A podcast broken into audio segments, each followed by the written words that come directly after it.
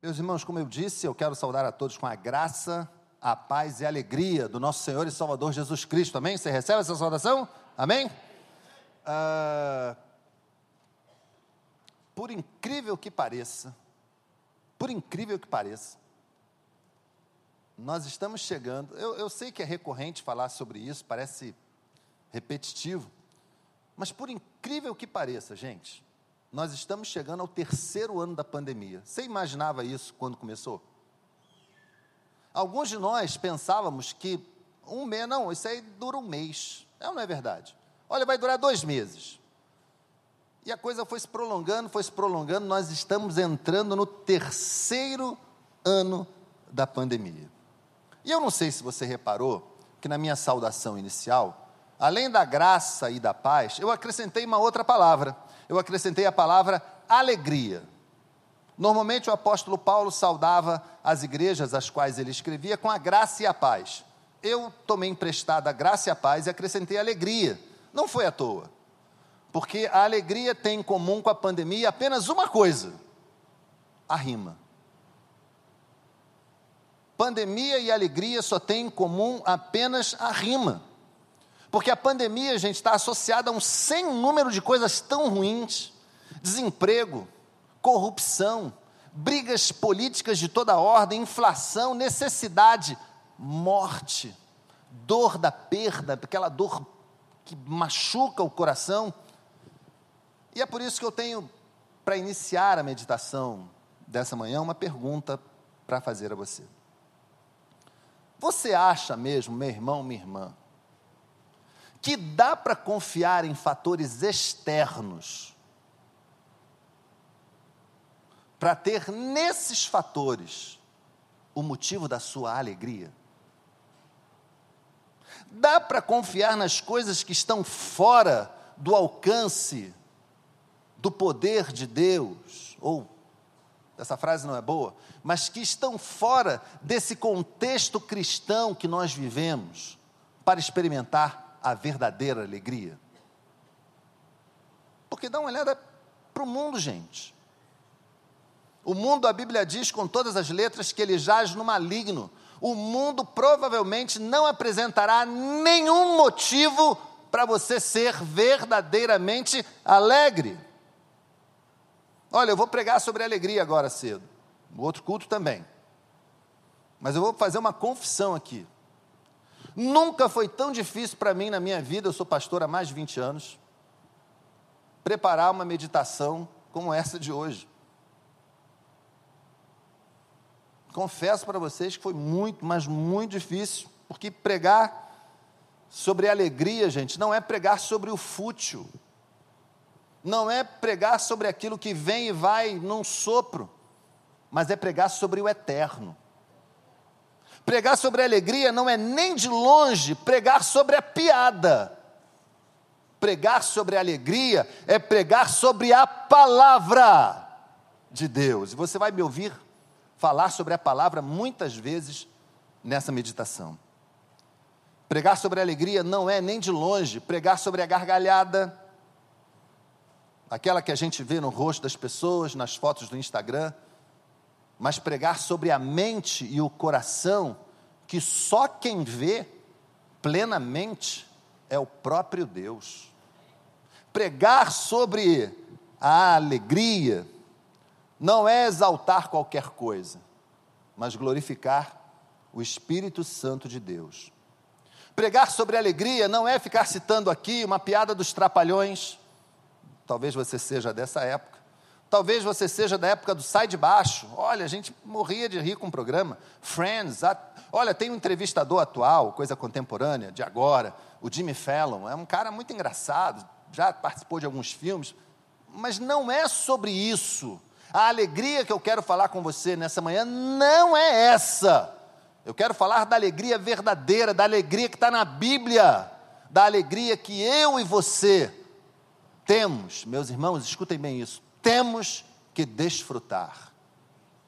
Abra sua Bíblia, por gentileza, no livro de Neemias. E o que eu vou pedir agora você vai entender. Eu vou pedir para você ficar de pé. para a gente ler a Bíblia.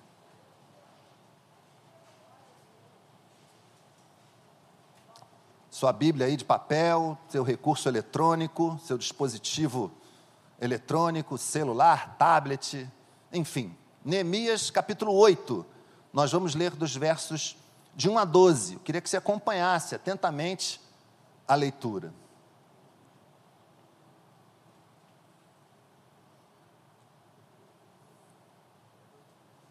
Vamos lá. Quando chegou o sétimo mês e os israelitas tinham se instalado em suas cidades, todo o povo se juntou como se fosse um só homem na praça, em frente da porta das águas. Pediram ao escriba Esdras que trouxesse o livro da lei de Moisés que o Senhor dera a Israel.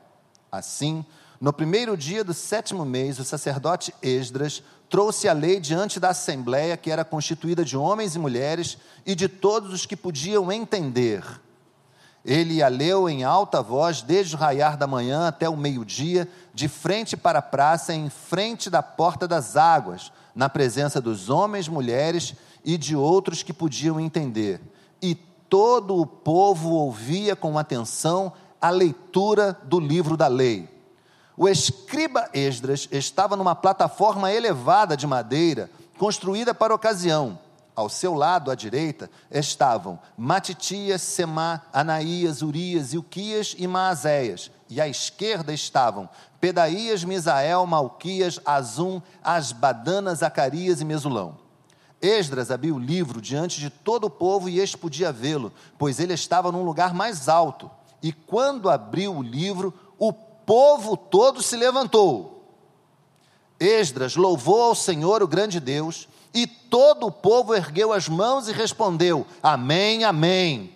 Então eles adoraram o Senhor, prostrados com o rosto em terra. Os levitas, Jesua, Bani, Zerebias, Jamim, Acube, Sabetai, Odias, Maazéias, Quelita, Azarias, Josabade, Anã e Pelaías, instruíram o povo na lei e todos permaneciam ali. Leram o livro da lei de Deus, interpretando e explicando, a fim de que o povo entendesse o que estava sendo lido. Então Neemias, governador, Esdras, o sacerdote escriba, e os levitas que estavam instruindo o povo disseram a todos: Este dia é consagrado ao Senhor, o nosso Deus. Nada de tristeza e de choro pois todo o povo estava chorando enquanto ouvia as palavras da lei. E Neemias acrescentou: Podem sair, e comam e bebam do melhor que tiverem, e repartam com os que nada têm preparado. Este dia é consagrado ao nosso Senhor. Não se entristeçam, porque a alegria do Senhor os fortalecerá. Os levitas tranquilizaram todo o povo, dizendo: Acalmem-se, porque este é um dia santo, não fiquem tristes. Então todo o povo saiu para comer, beber, repartir com os que nada tinham preparado e para celebrar com grande alegria, pois agora compreendiam as palavras que lhes foram explicadas. Amém, gente?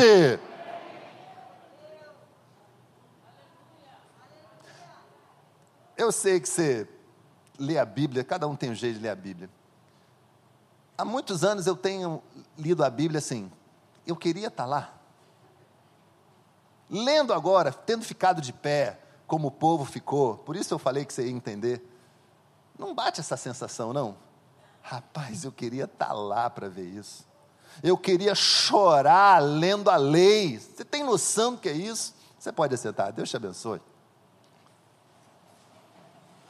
Esse texto, gente, é o rosto, é a cara daquilo que eu queria trazer nessa manhã para a nossa meditação. Falar sobre alegria dentro desse contexto cristão é falar de um povo que se coloca de pé para ouvir a palavra. E depois esse mesmo povo ouvindo a exortação de ir compartilhar com os que nada têm preparado, obedecer, conforme a gente acabou de ler. Meus irmãos, o que nós acabamos de ler aqui é a palavra de Deus, é a Bíblia é ela que fala da verdadeira alegria. A alegria que vem do alto, a alegria que vem do coração de Deus para o nosso coração.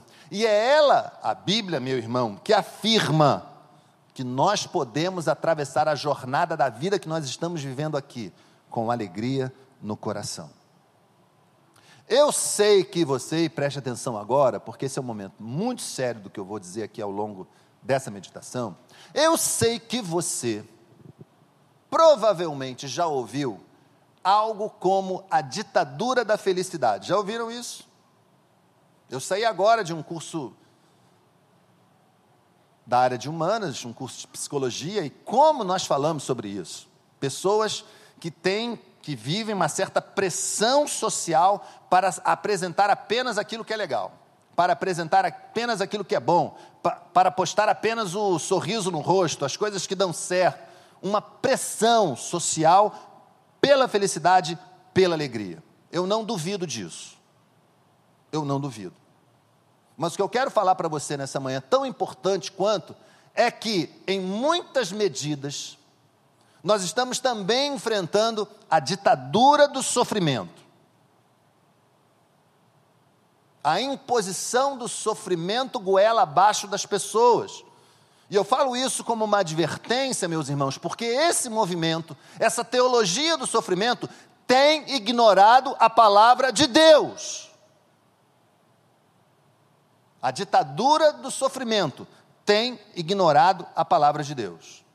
O mundo secular criou uma criou um ditado, criou uma frase, que eu não sei se você já ouviu, que é assim: criar dificuldade para vender facilidade. Pastores, já ouviram essa?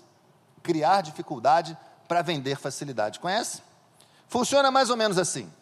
A pessoa exalta a crise, exalta a dificuldade, exalta um problema e depois aparece como a solução daquele problema, daquela crise, daquela questão.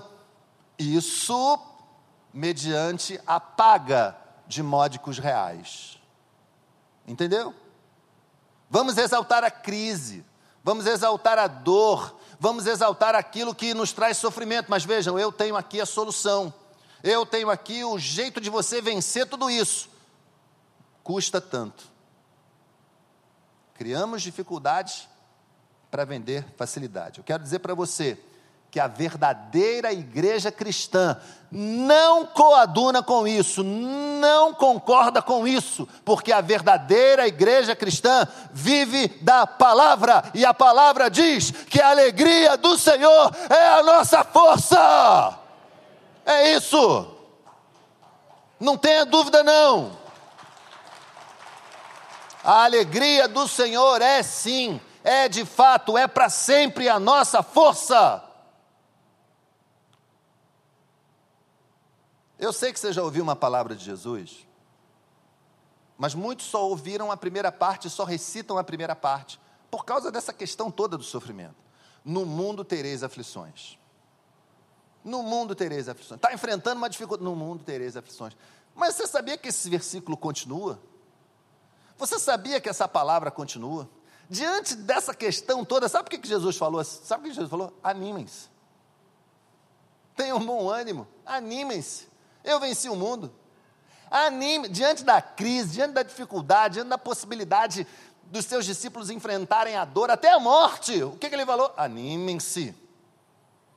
Esta é a alegria que a gente precisa, gente. O Senhor Jesus disse outras coisas. Em João capítulo 15, verso 11, ele diz assim: Eu tenho lhes dito estas palavras. Preste atenção. Isso é Jesus falando. Eu tenho lhes dito estas palavras para que a minha alegria esteja em vocês e a vossa alegria seja completa. Eu estou dizendo isso para vocês, para que a minha alegria esteja em vocês, no coração de vocês, na mente de vocês, na vida de vocês, no dia a dia de vocês, e ela seja completa. Jesus é a alegria que está em você, apesar de todas as circunstâncias em contrário. A verdadeira alegria vem do Senhor e ela é inabalável. Não tem a ver com perda ou ganho, não tem a ver com a falta ou abundância, e pasmem, não tem a ver com saúde ou doença, mas tem a ver com a presença do Senhor no teu coração, com a presença do Senhor na tua vida. Talvez por isso pregar seja, sobre esse tema seja tão complexo, tão difícil. Porque a alegria que eu estou falando aqui nessa manhã está muito, mas muito além do sorriso, gente, no rosto, pelas demonstrações do Instagram ou Facebook, sei lá, com a mídia social que você gosta. Alegria num tempo que é muito mais fácil ficar falando de tragédia, ficar falando das famílias que estão desajustadas, ficar falando do sofrimento, do luto. É verdade, gente, tudo isso acontece mesmo.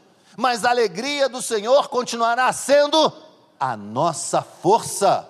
Você não tenha dúvida disso.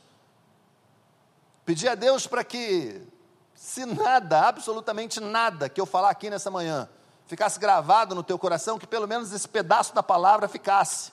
A alegria do Senhor, meu irmão, minha irmã, é a tua força, é o que te fortalece, é o que te mantém. Eu consigo. Amém. Glória a Deus. Eu consigo imaginar o que vem com a boa notícia, a sensação que vem. Eu, claro, eu também já recebi notícias muito boas. Ganhamos, não é? Eu fico imaginando a torcida, puxa vida, eu fico imaginando a torcida do Palmeiras se tivesse vencido não é? Ganhamos, e, festa em São Paulo, porco, porco, ninguém ia poder mais cantar a musiquinha. Quem, quem, quem, quem gosta de clube, time, sabe que tem uma musiquinha que ironiza o fato do Palmeiras não ter esse título. Eles iam ficar muito felizes, eu tenho certeza disso, mas não ganharam. Mas eu sei, por exemplo, olha, olha, que, olha que notícia boa. Você foi aprovada na sua entrevista, você começa semana que vem. Não é uma baita notícia? Você foi aprovado com louvor no teste que você fez. Quer ver outra boa? O seu pulmão está limpo, você não tem nada. Oh, glória! Que notícia maravilhosa! Quer ver uma dos nossos tempos agora? Seu resultado deu negativo, você não tem Covid. é, é sério, gente, isso é coisa boa. De repente o irmão vai lá fazer o exame, está perto de fazer uma cirurgia, tem um, tem um câncer ali incomodando, ele vai lá fazer o último exame de imagem para confirmar e de repente o exame aparece clean, limpo, totalmente. Não, peraí, deve ter algum engano. Semana passada ainda tinha, eu estou aqui com o exame. Não, peraí, vamos fazer de novo, não tem nada. Eu entendo o valor das coisas boas, é uma sensação maravilhosa demais. Mas eu entendo também que a vida não é feita só de boas notícias, que a vida tem o seu quinhão de, de luta, e quando esses momentos chegam, onde é que fica a nossa alegria? Afinal de contas, quando chega a crise, aonde é que fica a nossa alegria, essa alegria bíblica que nós estamos falando aqui? Será que, pense bem, será que a alegria bíblica, gente, é uma ficção? Será que ela é de verdade? Será que ela se aplica à vida real? Será que esse monte de versículos que a Bíblia tem, que falam de alegria e giram em torno da alegria, será que eles estão ali só para enfeitar? É isso? Eu creio que não. Eu creio que a alegria bíblica está ali, ela existe, é palpável e ela é nossa, pelo sangue de Jesus na cruz do Calvário. Não é porque você merece ou eu mereça, não, é porque ele morreu por nós, é porque ele daria a alegria dele para nós, e isso seria suficiente. Sabe quando você entende que essa alegria é de verdade? Eu não sei se já aconteceu com você, comigo já aconteceu algumas vezes. É quando você vai visitar alguém, alguém que está na crise, alguém que está doente, alguém que está mal. E aí você chega lá, está esperando encontrar um quadro de dor, lamento, penúria, de crise total, de desordem emocional. E você encontra lá aquele, aquele irmão que não pode andar, que mal fala, que está se lembrando pouco das coisas, e ele diz assim: Deus está no controle, pastor. Aí você fica assim: meu Deus, como é que pode? Sabe o que é isso? A alegria do Senhor está fortalecendo aquele homem, aquele irmão. Eu, já, eu fui visitar uma irmã uma vez, no hospital de Saracuruna, ela tinha acabado de ser atropelada, era uma irmã muito querida, uma dessas irmãs de oração, e eu fui lá, cheguei, e querendo encontrar logo irmã Maria Francisca. E cheguei lá na, no local onde ela estava, ainda estava toda ensanguentada ainda, ainda estava, assim, com um atendimento muito aquém do que deveria.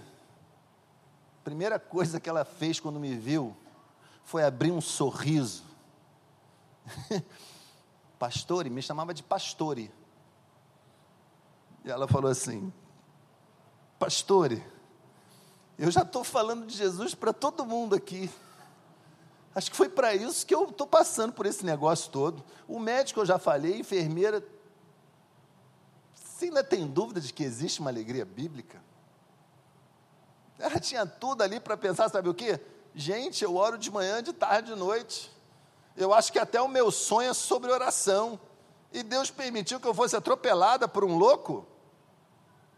Mas não.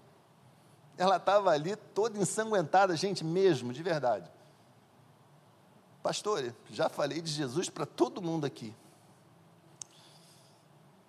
Muitas pessoas é, olham para a vida do apóstolo Paulo, por exemplo, e sabem que ele escreveu a carta aos Filipenses. A carta aos Filipenses, gente, é chamada a carta de, da alegria. Muita gente sabe o contexto dessa carta e sabe que ele escreveu essa carta quando estava preso. Mas isso não é tudo. Né? O apóstolo Paulo estava preso, possivelmente era numa prisão domiciliar em Roma, mas veja, ele estava acorrentado, algemado a um guarda pretoriano, a guarda pessoal do imperador. Isso não era qualquer coisa. Ou seja, ele não tinha liberdade para absolutamente nada, apesar de estar ali naquela prisão domiciliar. Ele provavelmente tinha que arcar com os custos dessa prisão domiciliar. Por isso ele louva tanto a Deus pelas ofertas que ele recebia. Porque ele tinha que pagar, provavelmente tinha que pagar os custos dessa hospedagem. Mas veja, a vida de Paulo nunca, nunca foi fácil. E ele escreve um texto em Coríntios, eu vou ler aqui, e eu queria que você olhasse para esse texto. Eu, eu, sei que cada pessoa tem um drama, eu sei que cada pessoa tem a sua crise, eu sei que cada pessoa tem a sua dificuldade, mas eu vou ler um texto aqui de Coríntios acerca da vida do apóstolo Paulo, que a gente às vezes passa batido, a gente às vezes não presta atenção. Meu Deus, Paulo passou por tudo isso. Eu vou ler. Trabalhei muito mais, diz o apóstolo Fui encarcerado mais vezes. Fui açoitado mais severamente e exposto à morte repetidas vezes. Cinco vezes recebi dos judeus 39 açoites. Três vezes fui golpeado com varas, uma vez apedrejado. Três vezes sofri naufrágio. Passei uma noite e um dia exposto à fúria do mar. Estive continuamente viajando de uma parte a outra Enfrentei perigo nos rios, perigo dos assaltantes, perigo dos meus compatriotas, perigo dos gentios, perigo na cidade, perigo no deserto, perigo no mar e perigo dos falsos irmãos. Trabalhei arduamente, muitas vezes eu fiquei sem dormir, passei fome, sede e muitas vezes fiquei em jejum. Suportei frio e nudez. Além disso, enfrento diariamente uma pressão interior. Foi esse Senhor que escreveu a carta da alegria. Foi esse Senhor que escreveu sobre a carta da alegria. Foi ele que escreveu sobre um texto que é muito combatido pelos teólogos do sofrimento. Alegrai-vos no Senhor, diz ele aos Filipenses, outra vez digo, alegrai-vos. Alegrai-vos no Senhor, outra vez digo, alegrai-vos. Foi esse cara que enfrentou tudo, tudo, tudo isso. Os teólogos do sofrimento têm uma crise com a palavra de Deus, porque a palavra de Deus, gente, fala sobre alegria de uma forma, sabe, enfática. E eu tenho muita dificuldade com um tipo de interpretação bíblica e, e, e essa jornada como professor da disciplina de interpretação bíblica junto com o pastor Ronaldo, tem me ensinado muita coisa sobre muitos livros da Bíblia, é um, é um overview muito grande que a gente faz. E aí o texto diz, o salmista, Davi, diz assim: o choro pode durar uma noite. Como é, como é que completa? Mas a alegria vem pela manhã. Aí o intérprete diz assim: e quando a alegria não vem? Deixa eu fazer uma pergunta para você. A Bíblia diz que o choro pode durar uma noite, que a alegria vem pela manhã. Você acredita que a alegria não vem? Pensa bem. Meu irmão, minha irmã, preste atenção. Você pode não perceber, você pode não sentir, Você pode não ver, mas a alegria vem pela manhã, porque a palavra diz que a alegria vem pela manhã. O teu exterior pode estar ainda entristecido, o teu, o teu exterior pode estar de luto, o teu exterior pode estar sofrendo a pior das dores, o pior dos momentos, a perda, a luta, mas a alegria vem pela manhã, porque a Bíblia diz que a alegria vem pela manhã. Você quer ver como é que isso é verdade? Vamos comparar as interpretações. A Bíblia também diz, Jeremias escrevendo suas lamentações, vai dizer que as misericórdias do Senhor se renovam a cada manhã. Você não encontra um dizendo, e se não renovar? Você não encontra um que diga isso. Mas renova toda manhã? Eu não percebo, você não precisa perceber. A misericórdia não bate lá na tua porta, oi, olá, sua misericórdia, estava passando por aqui, resolvi fazer uma visitinha. Não é assim, não. Ela se renova porque o Senhor diz que elas se renovam. E digo mais, o texto é, é maior do que isso. As misericórdias do Senhor são a causa de não sermos consumidos. Você acredita ou não acredita que elas se renovam? Se renovam. Tanto quanto a alegria vem pela manhã. Você está entendendo, gente? Está entendendo? Você pode não perceber, você pode não ver, você pode não, às vezes, não sentir isso, emocionalmente falando, mas alegria, meu irmão, ela se renova. Eu queria falar uma outra grande verdade sobre, sobre a alegria. Quero dizer para você que ela é real. Ela não é um, uma armação dos escritores bíblicos. Um, eles não se reuniram, os escritores bíblicos, ao longo de 1400 anos. Olha, vamos, vamos falar sobre alegria, uma coisa para enganar as pessoas. Não, não, não. A Bíblia não foi escrita para te enganar. A Bíblia foi escrita para revelar o amor de Deus. A Bíblia foi escrita para revelar o próprio Deus e o quanto Ele te ama e tem interesse no teu bem. Por isso ela fala da alegria. A alegria bíblica, a alegria verdadeira, gente, não está escondida atrás de um quebra-cabeça de dois milhões de peças. Você não precisa ficar ali imaginando como essa peça se encaixa na outra. Eu tô, estou tô faminto, como se alegre. Eu estou passando necessidade, como se alegre. A verdadeira alegria não tem a ver, eu estou repetindo isso, para que você grave bem grava no teu coração, a verdadeira alegria, a alegria que o Senhor está falando aqui na Sua palavra, ela não depende das circunstâncias externas, tem a ver do quanto você se relaciona com Deus, o quanto do Espírito Santo está em você, é disso que eu estou falando nessa manhã. E queria que você saísse daqui, sim, com muita certeza, certeza absoluta, de que a alegria do Senhor está aí no teu coração que a alegria do Senhor está esperando só, só você dar aquele start assim para se manifestar.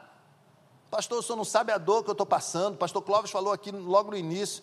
Eu, eu, sou uma dessas pessoas que ele falou, eu quase não cheguei aqui, ou você que está pela internet, pastor, eu nem consegui chegar, como é que o senhor está falando de alegria? Eu estou falando de alegria porque a Bíblia fala de alegria.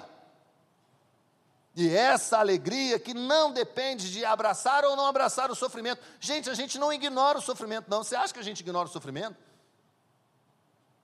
Eu estava lendo um livro sobre felicidade, muito antes, muitos anos atrás, inclusive, e o filósofo lá, autor do livro, estava falando que nós cristãos somos responsáveis pelo sofrimento do mundo. Olha isso. Se a gente só. Tem alguma coisa errada, né? Tem gente que diz que a gente fala muito de alegria, o outro diz que a gente não fala de alegria. Tem alguma coisa errada, a mensagem está truncada. Eu quero crer e creio no que a palavra diz sobre a alegria. Ela tanto vem pela manhã, como ela é a nossa força.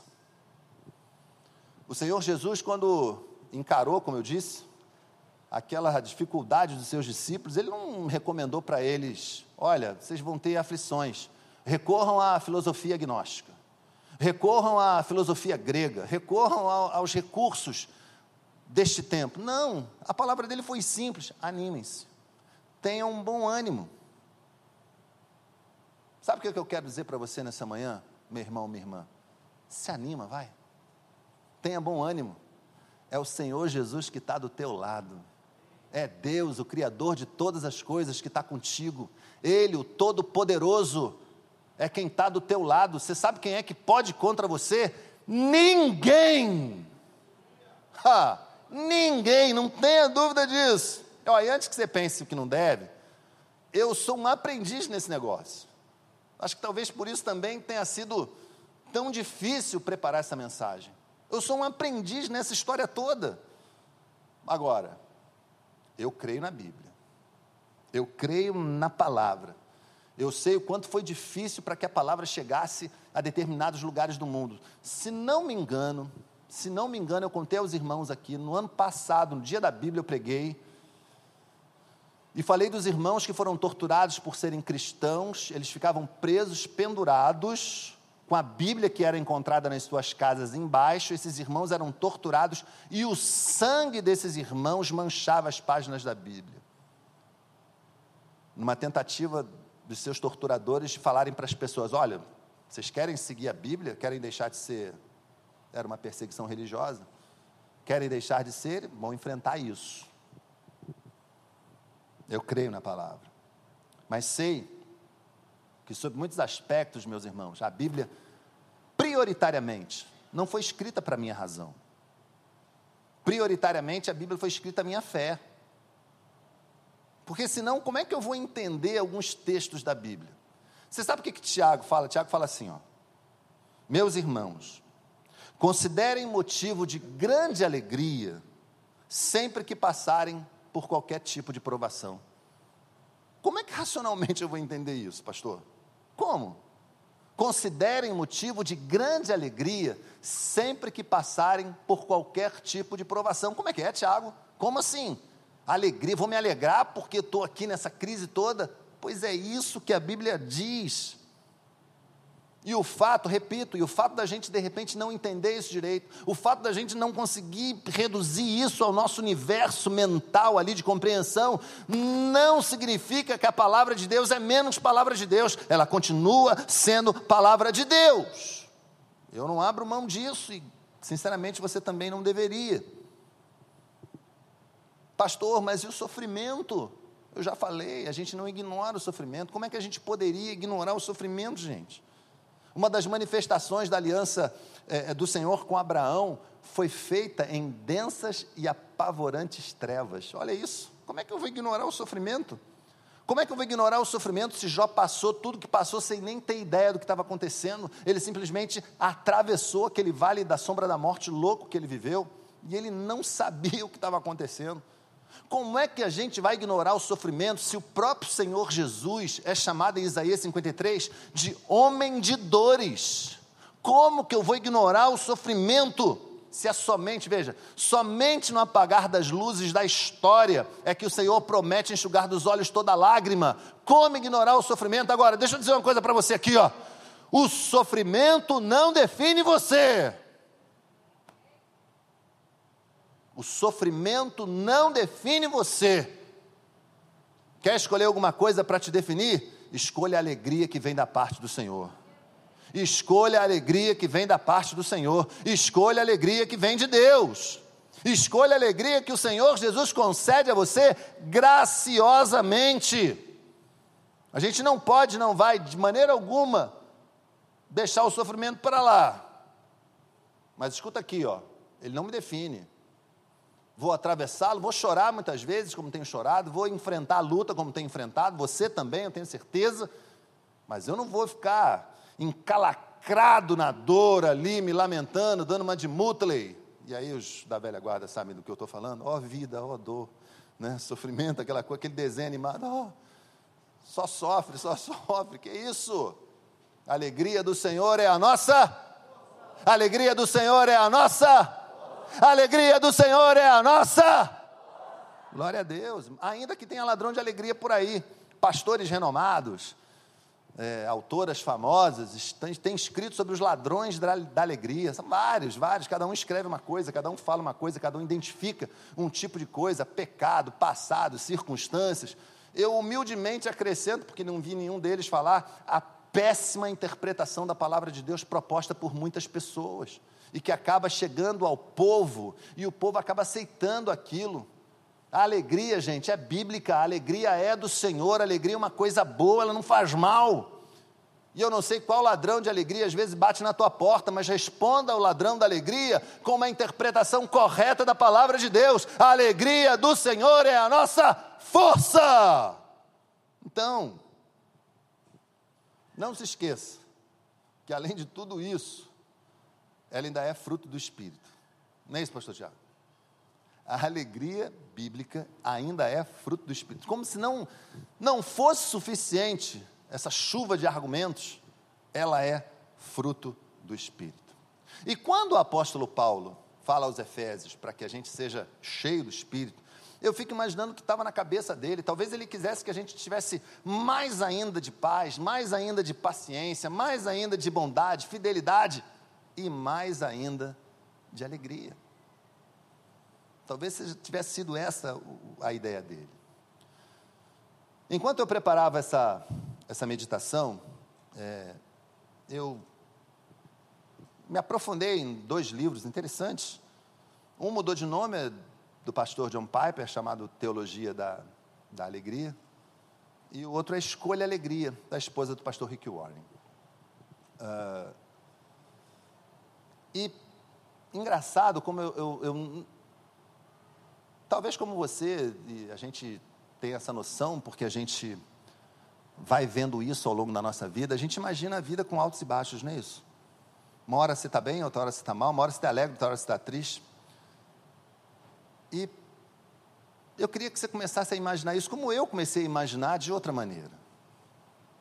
Começasse a imaginar tristeza e alegria como trilhos paralelos. Consegue imaginar? Porque, para para pensar, vê se não é bem assim. A gente está vivendo a nossa vida e de repente está tudo bem, e numa hora as coisas não vão tão bem. Mas a alegria do Senhor, ela está ali, ela não deixou de estar. A alegria do Senhor, ela está contigo diariamente. A verdadeira alegria, aquela que o Senhor Jesus conquistou para nós na cruz, ela não nos abandona, ela está ali. Você está mal, enfrentando a crise, enfrentando a dor, enfrentando a luta, mas a alegria está ali. E a Bíblia, gente, não é um livro, sinceramente, não é um livro do sofrimento, muito pelo contrário. Como eu disse, a Bíblia é o livro do amor, a Bíblia é o livro da revelação de Deus a nós, uma relação especial, fantástica. A, a Bíblia é o livro da segunda chance. A Bíblia não é o livro do sofrimento. Pensa nisso.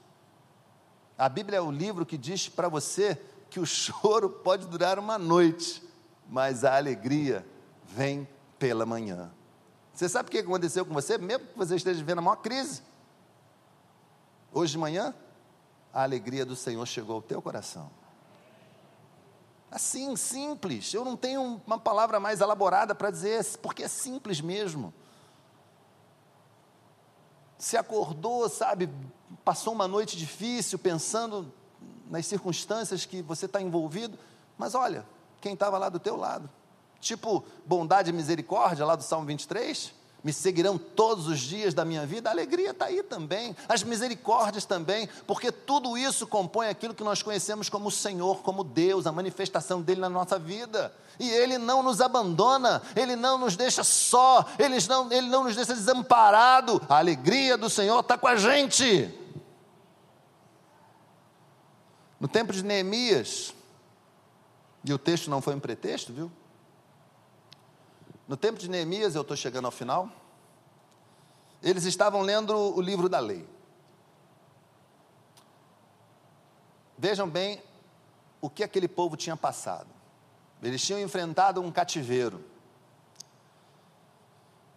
Eles tinham experimentado a vergonha. Eles foram dominados eles foram humilhados, eles foram maltratados, eles viram o templo ser destruído, eles viram alguns de seus líderes serem mortos brutalmente, enfrentaram o exílio e agora começaram o retorno, estavam reconstruindo os muros, na reconstrução material, como nós pensamos ali no livro de Neemias, mas havia uma reconstrução tão importante quanto, que era uma reconstrução espiritual.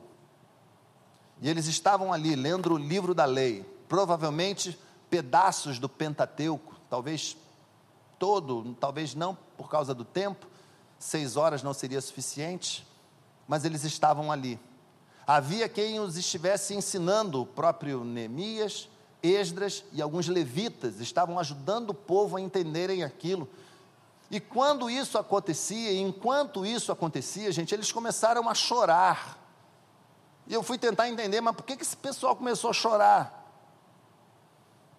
E aí você entende melhor quando você tenta entender um pouquinho da cultura daquelas pessoas. Eles provavelmente, irmãos, se viram diante daquilo que eles haviam feito contra o Senhor, olha isso. Eles se viram diante da lei e perceberam que foi por causa do que eles fizeram, afrontando a própria lei de Deus, foi que eles sofreram o que sofreram, passaram pelo que passaram. Mas agora eles estavam ali de volta. E eles começaram a chorar.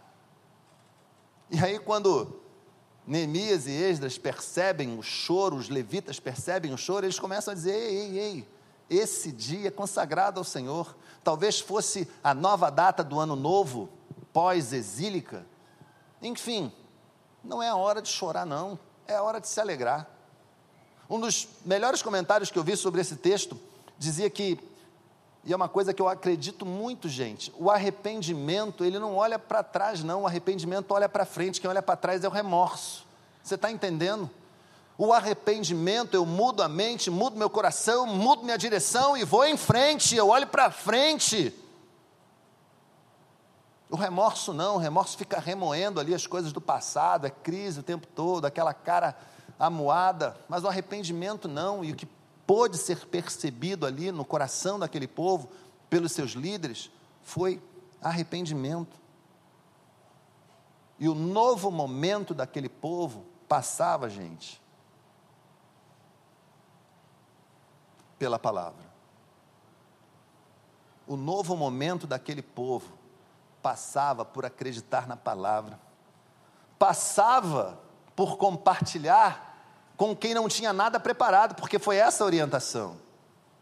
Saiam daqui, dessa reunião hoje, com alegria no coração e compartilhem com aqueles que nada têm.